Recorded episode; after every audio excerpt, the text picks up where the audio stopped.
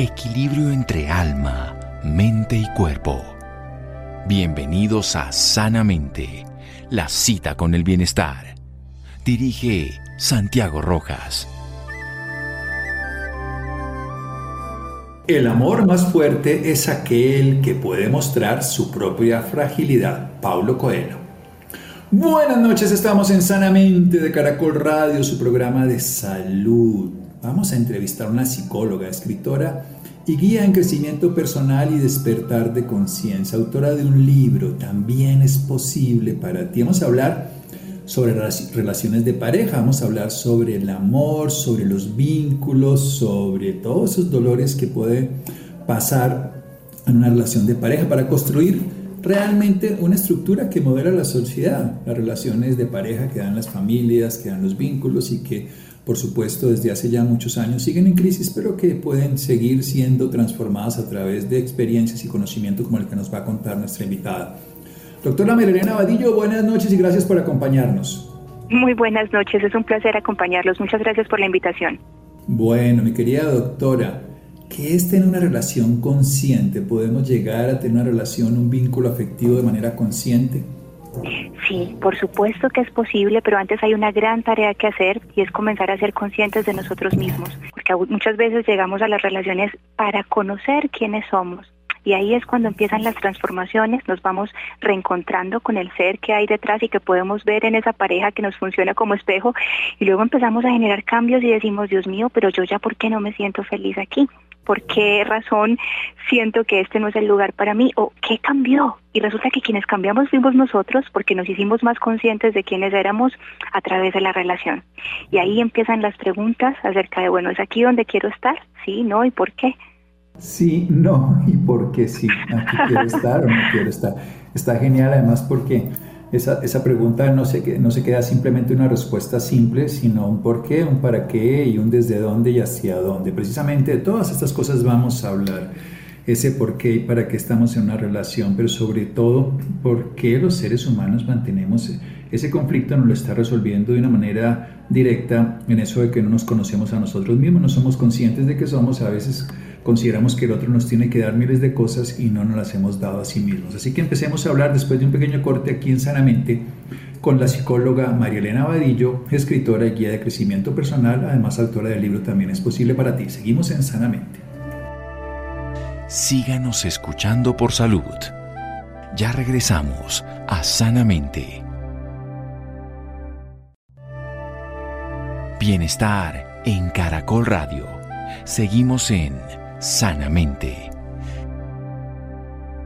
Seguimos en Sanamente de Caracol Radio, toma de conciencia, toma de saber quiénes somos.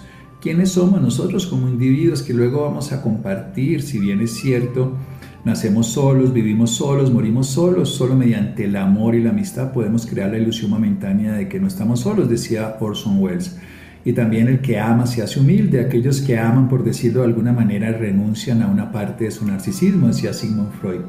En realidad la relación de pareja es una complejidad maravillosa cuando le podemos dar sentido compleja y eso es lo que vamos a hablar con Marilena Vadillo, autora del libro También es posible para ti. ¿Cuáles son esas causas de las crisis matrimoniales? ¿Cuáles son esas condiciones adversas que permanentemente se mantienen en la relación de pareja, ¿qué tan frecuentes son de manera perdurable y, por decirlo así, tóxicas? Wow, las causas más frecuentes podríamos hacer una lista que no nos alcanzaría en el programa, pero vamos a resumirlo en la primera que es el dolor de muchas relaciones, sobre todo después de un tiempo considerable, y es por ejemplo la infidelidad. Entonces podríamos decir que se encuentra eh, la no atención también de las crisis, entendiendo que no toda pareja experimenta crisis. Eso es uno de los mitos que a mí me encanta derrumbar. En realidad toda pareja sí experimenta conflictos, porque el conflicto o las discrepancias hacen parte de la vida cotidiana.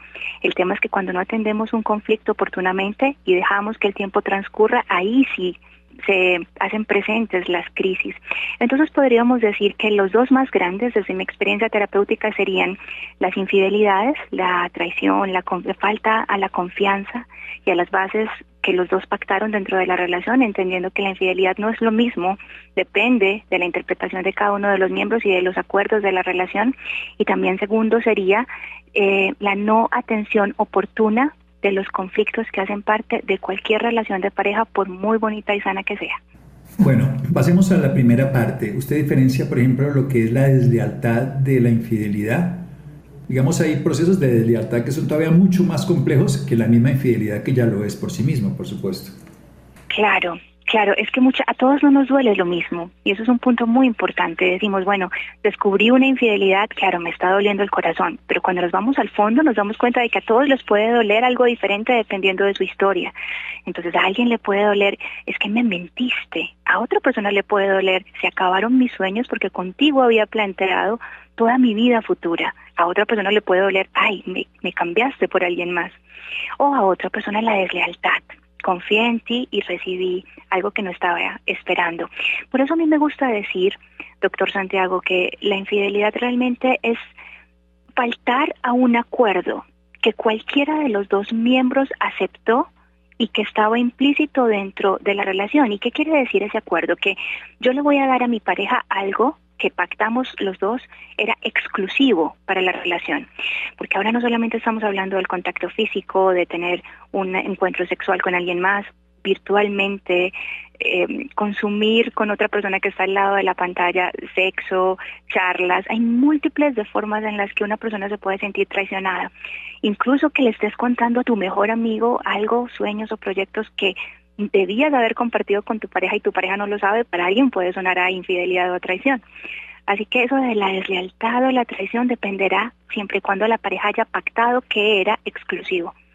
Eso es muy importante, o sea, hay un común acuerdo, a veces tácito, a veces explícito, pero que se refuerza obviamente en el vínculo y que se rompió. A alguien le faltó, eh, ya puede ser, incluso pues hablaba de la deslealtad porque muchas veces por ejemplo, hay personas que en un, en un momento de conflicto salen a contar cosas íntimas de su pareja y eso puede ser vivido con mucho más dolor que incluso una infidelidad a través del contacto con otra persona, que por supuesto es doloroso, no quiero menospreciar eso, pero esos daños que a veces se hacen por hablar, por hacer, por destruir. Y pasemos a la otra parte Usted nos dice, bueno, en los seres humanos en sí mismos no todas las relaciones de pareja tienen crisis, pero todas tienen conflicto. El conflicto es inherente a los vínculos y eso es evidente, lo vemos en todos los procesos laborales, personales, donde quieran, pero dice no atención oportuna a los conflictos. ¿Cómo desarrollemos esa idea tan importante? Claro, claro que sí, doctor. Hay un tema aquí importante y es que a veces pensamos que la atención oportuna es, pero yo me senté a hablar, pero cuando pasó la situación hablamos y en realidad yo creo que a veces estamos sobreestimando el papel de la comunicación. No voy a decir jamás que la comunicación no es importante, por supuesto, pero para mí la comunicación no es la solución del conflicto, sino la puerta de entrada a la solución. Y con esto lo que quiero plantear es que ningún conflicto o crisis se soluciona hablando, se soluciona actuando y encontramos parejas que diariamente eh, se sientan a hablar una o dos horas de la misma situación para terminar dentro de un mes, volviendo nuevamente a poner sobre la mesa aquel asunto del que hablaron ya el mes pasado. Entonces, si bien es importante manifestar lo que sentimos en el momento que sentimos, también es importante preparar el diálogo. A veces creemos que estamos teniendo un conflicto y eso significa no nos podemos ir a dormir bravos, porque mi abuelita, voy a inventar, mi abuelita decía que no podíamos acostarnos molestos. En realidad es preferible decir, mira, mi amor, sabes, estoy molesto, en este momento no quiero hablar, déjame pensar y procesar esto y hablamos. me voy para otro cuarto y me voy para la sala o lo que sea, así, para no generar un ambiente tóxico aquí en el espacio nuestro uno tiene que solucionar los problemas cuando se solucionan y no simplemente cuando se decretan que se solucionaron. Ya es que no podemos seguir peleando, no, espérate, saquemos algo que tenga sentido. Porque además los problemas más complejos no se resuelven inmediatamente, pero cuando se resuelven las transformaciones son reales. Bien, bien interesante esto, sobreestimamos perdón, lo que es la comunicación, claro.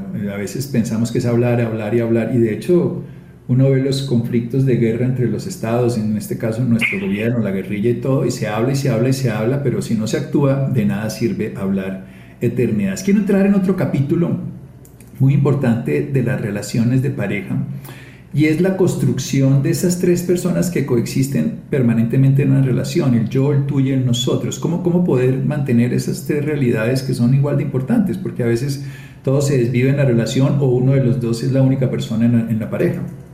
Es hermosa esa pregunta, qué pregunta tan poderosa y muchas gracias por plantearla y es Importante entender que esos tres personajes que son los protagonistas de la relación siempre están en constante cambio y a veces no nos permitimos eso. A veces no nos permitimos ni siquiera retractarnos de algo que dijimos en el pasado y eso es lo más injusto. Por ejemplo, hace cinco años yo pude haber dicho jamás en la vida yo haría y hoy cinco años después ser víctima de mi propia cárcel porque mi ego no me permite reconocer, bueno, cambié de punto de vista, algo que en algún momento crucifiqué con mis juicios desde el desconocimiento, ahora quisiera experimentarlo. Entonces, nos vamos volviendo eh, no solo prisioneros de nosotros mismos, sino que vamos metiendo a nuestra pareja en una cárcel. Es que tú no eres la persona con la que yo me casé. Pero por Dios, si, si esa persona fuese la misma, entonces estamos pidiéndole que renuncie a su derecho de continuar en constante cambio y crecimiento. Creo que ese sería un punto muy importante, la benevolencia con nosotros, primero por supuesto, con la pareja y además con la relación, porque la relación es un ente que atraviesa, a mí me gusta en mis clases contar que la relación atraviesa varias fases. La primera es, digamos, la del romanticismo, luego viene la etapa del conocimiento, de poner pies en la tierra, que es la de la convivencia, pero luego viene una muy interesante y es la de la individuación. Hay momento en el que la relación se vuelve como un adolescente donde ya cada uno empieza a, mostrar la rebeldía porque estamos a veces después de esa fase tan simbiótica buscando un respiro y preguntándome quién soy yo. Y hay que ser pacientes con cada una de esas etapas. No, y la etapa del romanticismo no es eterna, aunque todos los visos pueden durar y eso 20 años después hay parejas que siguen teniendo romanticismo, cosa que es ideal. Y el de la convivencia es donde, bueno, la crema dental la dejas aquí porque el pantaloncillo puesto aquí, esto que, como así que usted le gusta hablar más con su mamá que conmigo, bueno, las miles de cosas es donde, y además yo no soy la persona ya más importante de su vida, pero quiero que dediquemos un poquito más, esas dos creo que las podemos incluso saberla, pero creo que esta última es la más importante. Como el, el ser humano obviamente tiene un proyecto de vida personal, profesional, espiritual, consciente, y cuando se casa tiene que cambiar muchos de sus roles. Uno no se casa para seguir siendo soltero, como lo diría y si la abuelita, no sé si la suya o la mía, pero toda seguro. Pero volviendo, al tema, ¿cómo es esto de la individuación? Creo que profundiza esta idea que me pareció genial. Claro, claro. Al comienzo en esa etapa idílica del enamoramiento, que bueno, neurocientíficamente podríamos decir que si estamos muy afortunados, pues nos puede durar más del año, pero en promedio esa etapa donde estamos llenos de neurotransmisores y ese cóctel que nos hace ver al otro como, como si brillara bajo la luz de la luna, eso nos dura seis meses. Entonces, después de que empezamos a idealizar, porque nuestra mente es muy curiosa, nuestro cerebro empieza a completar aquellos espacios que tenemos vacíos y, lo que no sé del otro, entonces yo lo empiezo a completar con mi imaginación y empiezo a llenarme de expectativas. Y luego lo que ocurre es que cuando confronto mis sueños y mis ideales con la realidad, eh, voy empezando a, separarme un poco del otro. Y a veces en el comienzo de la relación estoy tan volcado, es como cuando estamos construyendo una casa o realizando un emprendimiento de un negocio. Al comienzo todo mi tiempo está puesto en ese bebé que está comenzando a a surgir. Pero después de un tiempo digo, wow, llevo tres, cuatro, cinco meses, un año volcado 100% en energía a este proyecto y, me olvidé de que antes yo bailaba y ahora ya no bailo. Hace mucho tiempo que no me veo con mis amigos, pero espérate, porque siempre salimos en pareja y hace cuánto yo no eh, me voy a un viaje solo. Y empezamos a pedir, los miembros de la pareja empezamos a pedir como pequeñas vacaciones y eso no quiere decir que no amemos al otro, y la etapa dependerá. Para algunos puede ser muy rápido dependiendo de la intensidad con la que se vivan las etapas de la relación. A otras parejas les empieza este periodo de individuación alrededor de los 10, 15 años incluso, cuando quieren retomar hobbies, cuando se preguntan, pero ¿y qué pasó con mi vida? ¿Qué pasó con mis sueños? ¿Quién soy yo más allá de los hijos? Entonces es muy bonito, cada etapa la vive y a veces lo toman como una, cada pareja lo vive, a veces lo toman como una crisis cuando en realidad es simplemente una transición. Una transición, exactamente. Son fases, son etapas que se van intermezclando, intercambiando, interactuando entre sí, porque no se debe dejar el romanticismo, obviamente la convivencia persiste, pero esa etapa me parece profunda. Uno vuelve a descubrirse un individuo dentro de un proyecto donde los tres se construyen. Ya tengo una relación, soy yo y hay otra persona. Seguimos aquí en Sanamente con la psicóloga María Elena Vadillo en Sanamente de Caracol Radio. Síganos escuchando por salud. Ya regresamos a Sanamente. Bienestar en Caracol Radio. Seguimos en Sanamente. Seguimos en Sanamente de Caracol Radio, una maravillosa charla con una psicóloga, escritora y guía en crecimiento personal y en despertar de esto, de la conciencia, el darse cuenta, de reconocer que tenemos conflictos, que esto es fundamental de verlos en una relación de pareja, que estamos sobreestimulando, sobreestimando esto que llamamos comunicación y es importante hablar, pero hablar no es cambiar, solamente hay cambios y transformaciones cuando se actúa, así que no es hablar horas, sino producir resultados. Una pareja son tres, está el uno, el otro y la relación. Y por eso cuando esa relación se va constituyendo y con el paso del tiempo tendríamos que ser benevolentes con nosotros mismos porque nos movemos, por eso nos hablaba de las fases nuestra invitada Mariana Vadillo. Fases de romanticismo, que es eso que puede durar unos meses, Helen Fisher nos lo muestra en esos neurotransmisores cerebrales, la dopamina, feniletilamina, pero después de, de, un par de años eso la estiramos, pero ya no tiene la misma intensidad que caminamos por encima de los volardos aquí en Bogotá, que vemos la luna, el sol y las estrellas en todos los encuentros. Luego viene esa convivencia con todas las dificultades de conocer al otro, poner los pies sobre la tierra y probablemente la más importante y compleja al mismo tiempo es esa individuación que puede pasar 10, 15 años después, claro, puede pasar en cualquier otro momento, donde volvemos a fortalecernos como individuo, qué hay de mi vida, qué hacía yo, para dónde voy, dónde estaba yo, qué es mi proyecto. Y vamos otra vez a devolvernos un poquito más. ¿Vale la pena casarse? ¿Hay diferencia entre casarse y ir a vivir juntos? Es que la gente dice, yo mejor me voy a vivir junto, y luego me caso. ¿Hay alguna diferencia entre la formalización o no? ¿Cuál es su experiencia, doctora Marilena Badillo? Me encantan esas preguntas, me encantan. Esto es una pregunta maravillosa porque así como se ha transformado con la sociedad y con nuestra evolución en conciencia también como humanidad, se ha transformado el concepto de familia. Asimismo, creo yo, por fortuna, también se ha transformado el concepto de pareja. Ahora hay múltiples, múltiples formas de relacionarnos, desde la distancia, desde la virtualidad, desde la libertad, desde compartir intelectualmente hasta tengo una pareja para compartir intelectualmente y otro para compartir sexualmente.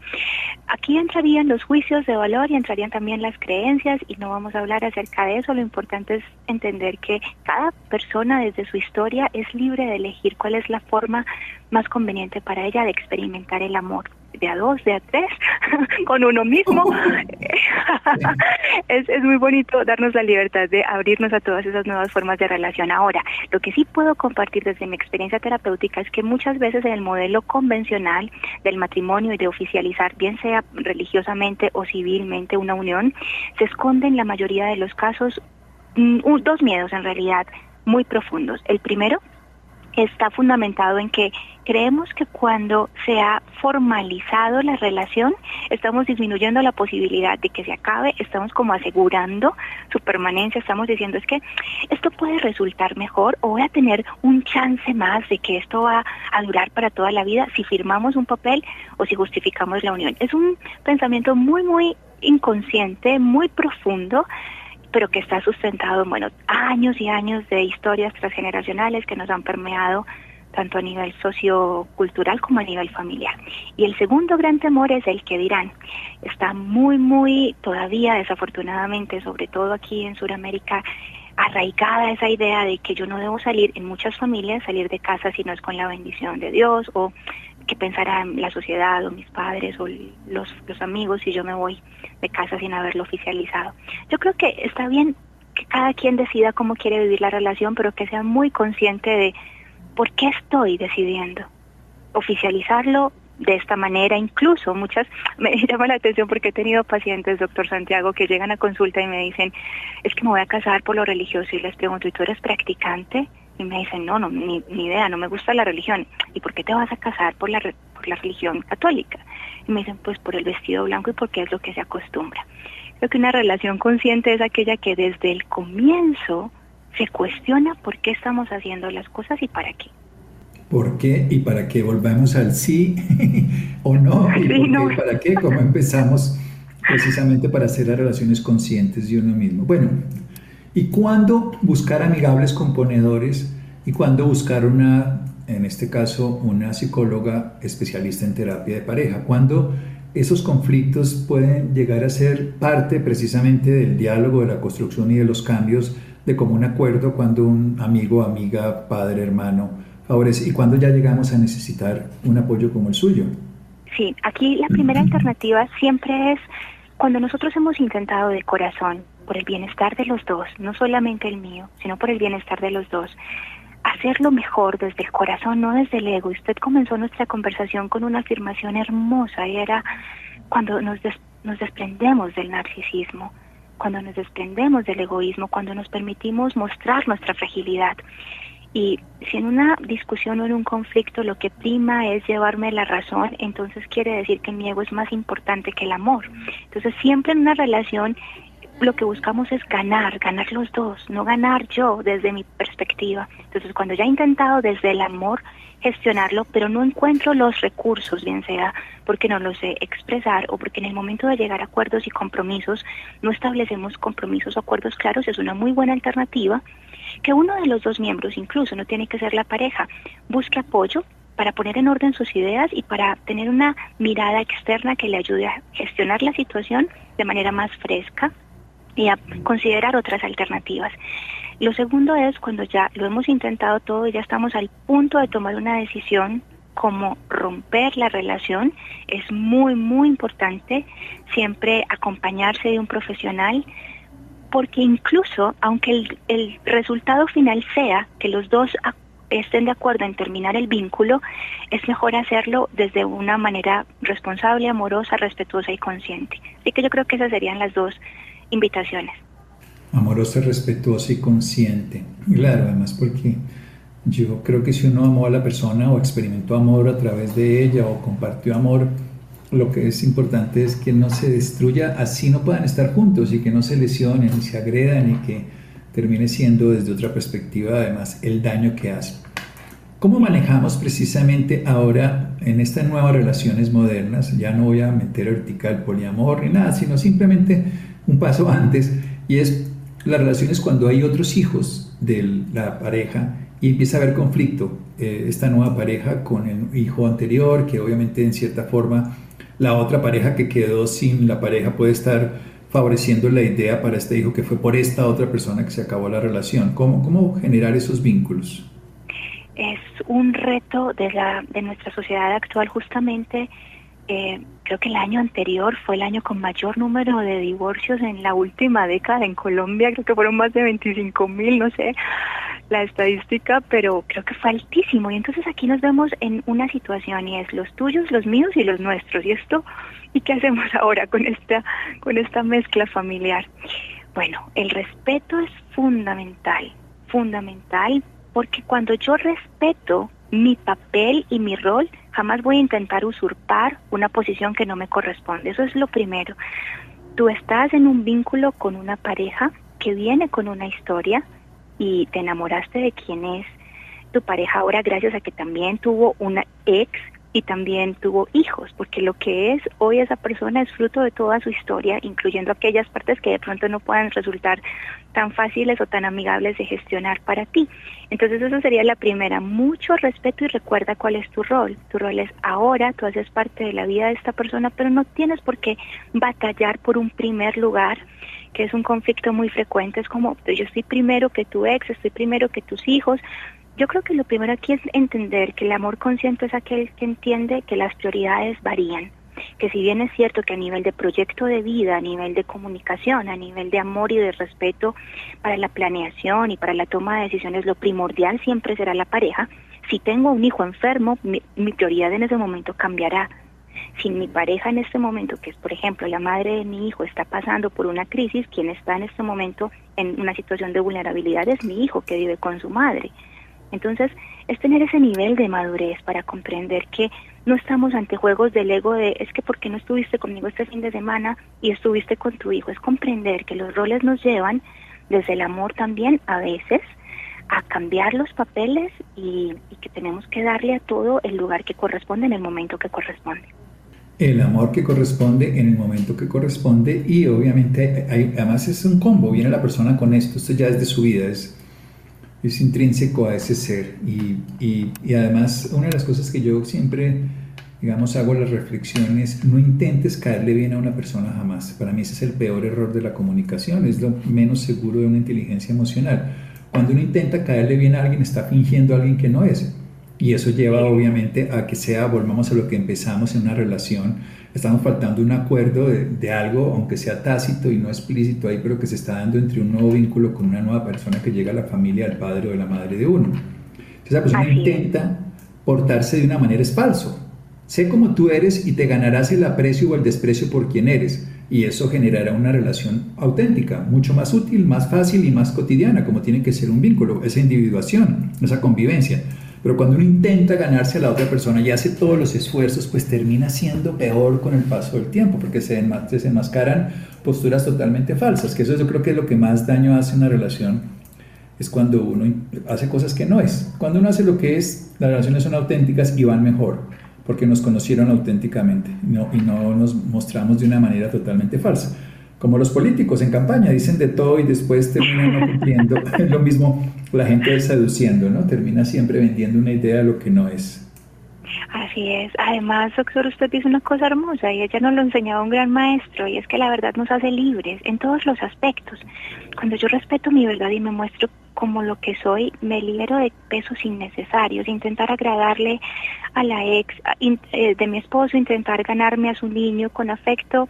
No, sea auténtico. Si de verdad no sientes un cariño genuino por el hijo de tu pareja, por ejemplo, lo que sí puedes permitirte es un respeto profundo, que son dos cosas muy distintas. No tienes que fingir ser meloso ni, ni intentar ganártelo con regalos. No, eso después va a caer por su propio peso. Tú te vas a sentir frustrado.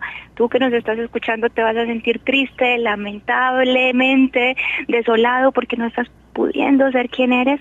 En cambio, si, bueno, no tengo por qué quererlo, no siento ese afecto, pero lo respeto es el hijo de mi pareja, lo trato con cordialidad y paso a paso me voy abriendo la posibilidad de que como estoy libre de máscaras, pues cuando me conozcan y yo conozca ese ser, a lo mejor empiece a formarse de verdad un vínculo sano y amoroso de amor, valga la redundancia. Un vínculo sano y amoroso de amor, sí, un vínculo además de una relación profundamente auténtica. Y ya para terminar, ¿cómo nos va con las cangrejeadas? ¿Cómo nos va con eso? ¿Qué, ¿Qué, tan válido es eso? Yo voy a cambiar por ti, dejaré de beber, volveré a hacer todo. Bueno, las miles de cosas que nos echamos en cuentos. Ay, Dios mío, doctor Santiago, en ese orden de ideas yo soy muy radical como terapeuta. Después de haber atendido no sé cuántas personas, ya perdí la cuenta en consulta, puedo decir que eh, quien de verdad desea cambiar promete menos y actúa más. Y de verdad, quien quiere una transformación en su vida, lo hace porque está siendo consciente de que eh, desarrollar nuevos hábitos le va a hacer bien. No lo hace a puertas de la amenaza de si no cambio me dejan. Si no cambio voy a perder esta relación. No, quien de verdad quiere un cambio dice, wow, la relación me está mostrando que me estoy haciendo daño a mí y le estoy haciendo daño a otro.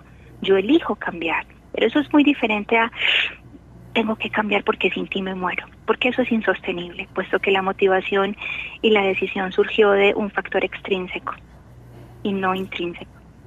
Fue totalmente falsa y además, por supuesto, buscando una compensación, o sea que no fue un cambio en realidad, sino fue una transacción comercial, como lo hacemos en la mayoría de relaciones de pareja.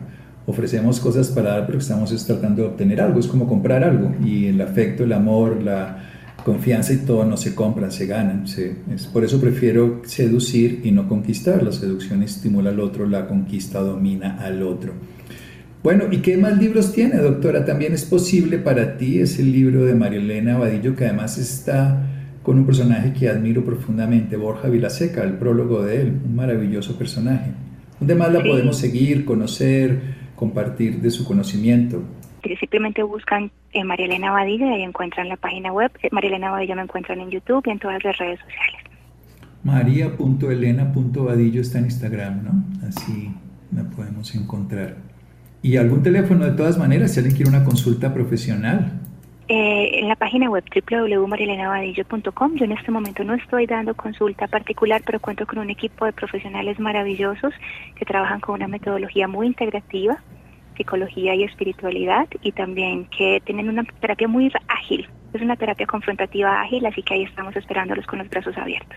Bueno, doctora María Elena, muchísimas gracias por esta oportunidad. Recordemos marialenavadillo.com, www, la pueden encontrar y pueden encontrar su producción literaria y toda la información en las redes sociales. Le mando un abrazo, que todo sea bello y saludable. Igualmente, doctor, muchas gracias por su trabajo y bendiciones para toda su audiencia. Seguimos en Sanamente de Caracol Radio. Síganos escuchando por salud. Ya regresamos a Sanamente. Bienestar en Caracol Radio. Seguimos en Sanamente. Muy buenas noches para el doctor Santiago y muy buenas noches para todos nuestros oyentes. Si hay un tema recurrente en nuestro programa es la salud mental, la importancia de cuidar nuestra emocionalidad y más aún después de la pandemia que vivimos. Por eso hemos decidido invitar a José Miguel Jaramillo. Él es CEO y además creador de una herramienta llamada Intus.app, una plataforma web en el que hablan de la importancia de la salud mental, de la importancia de los hábitos, de la importancia del cuidado. Y hoy nos va a hablar un poco sobre ese tema. José Miguel, muy buenas noches. Gracias por estar acá con nosotros en Sanamente. Muy buenas noches, Isidro. ¿Cómo están? Eh, gracias eh, por este espacio y feliz de compartir contigo y con Santiago y con los oyentes eh, mi experiencia y, mi, y pues, todo el aprendizaje que he tenido.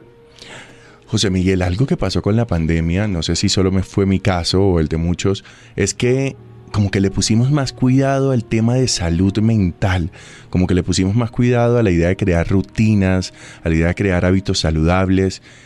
¿Ustedes también sintieron lo mismo y de ahí sale esta plataforma web? 100%.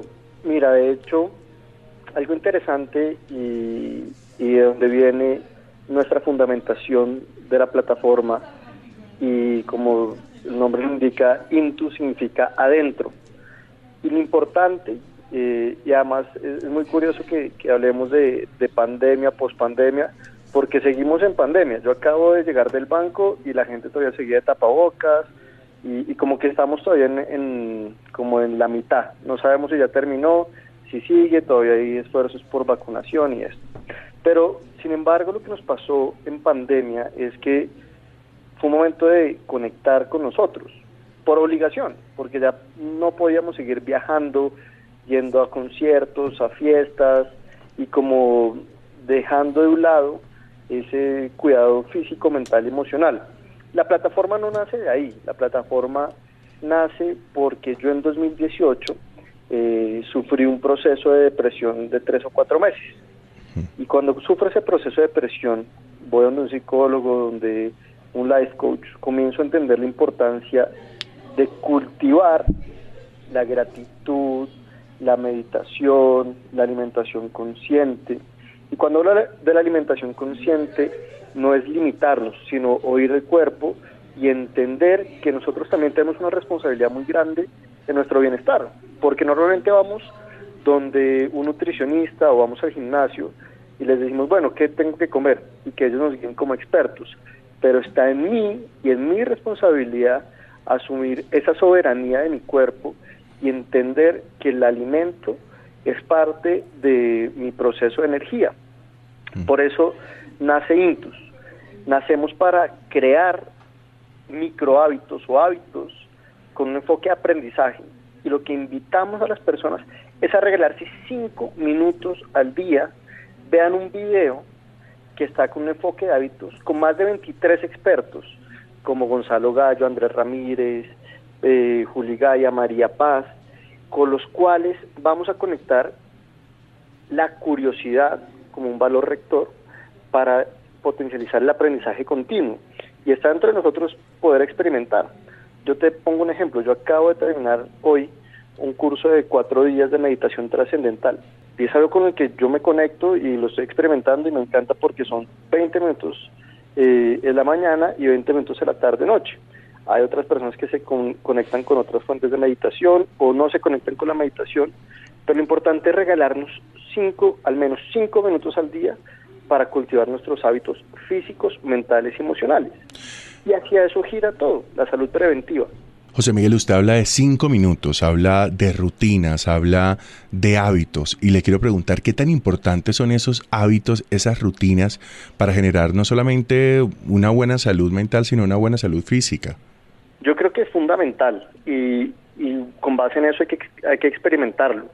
Yo, por ejemplo, en 2019 eh, corrí el medio Ironman de Río de Janeiro y hoy en día estoy practicando yoga, practicaba Muay Thai. Entonces, lo importante también es como dentro de esa diversidad y esa curiosidad, ir experimentando. Yo tengo un ritual eh, de dos horas diarias en la mañana. Yo me despierto entre 5 y 55 y 6 y media. Lo primero que hago es hacer yoga, 10, 15 minutos para estirar el cuerpo, después hago mi meditación trascendental, después leo 15 minutos, me tomo un café y hoy, por ejemplo, salí en bicicleta con Rocky Marciano, mi perro, a dar un paseo. Ya después sigo mi día, empiezo a las ocho y media, nueve, y comienzo toda mi día con energía, con, con el espacio, y también es muy importante ahora, con este esquema híbrido de presencial y virtual, darnos cinco minutos de respiro en cada, antes de cada reunión. Ya lo que yo hago, por ejemplo, en, como metodología de la empresa, es cuando vamos a empezar una reunión, al menos un minuto de respiración consciente. Respirar, inhalar y exhalar por la nariz. Y así entramos todos en sintonía, los que vamos a estar en la reunión, así sea virtual, con el momento presente y con lo que estamos haciendo. Porque lo que pasa es que normalmente venimos de una reunión a otra, estamos respondiendo un mensaje, estamos respondiendo una llamada y no le estamos dedicando la energía y la atención a las personas con las que estamos construyendo. Entonces, para mí es fundamental, eh, sobre todo los hábitos. Los hábitos, la rutina puede cambiar. Tú puedes un día hacer una cosa, un día hacer otra cosa, con base en, el, en lo que quieras experimentar. La naturaleza, eh, el ejercicio, el gimnasio, levantar pesas o alimentarte de una forma diferente. Lo importante es que entiendas que estás escuchándote a ti, guiándote por unos expertos, porque eso también es muy importante, porque hay una sobredosis de información. Mm. Todo el mundo nos bombardea con información, pero lo importante es entender que aquí en Colombia hay muchos expertos y queremos honrar esa sabiduría que tenemos ahora en Colombia.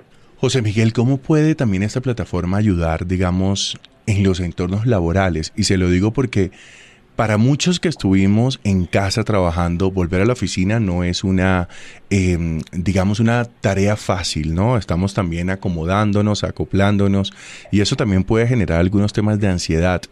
¿Cómo las empresas deberían intervenir en estos temas de salud mental o cómo lo buscan ustedes a través de Intus? Mira, eh, nosotros lo trabajamos a través de las pausas activas, que es una normativa vigente y, en obligación. Todas las empresas con más de 10 trabajadores tienen que cumplir una normatividad de, de, pues de salud en general. Nosotros con las pausas activas mandamos al día uno o dos videos alineados con la estrategia de bienestar y la cultura de bienestar de cada empresa. Cada empresa tiene sus particularidades. Y hablando del tema de la ansiedad, vivimos en, una sociedad que nos bombardea con ansiedad a través de la tecnología, porque muchas veces la tecnología no cierra brechas, sino abre más brechas en temas de salud mental.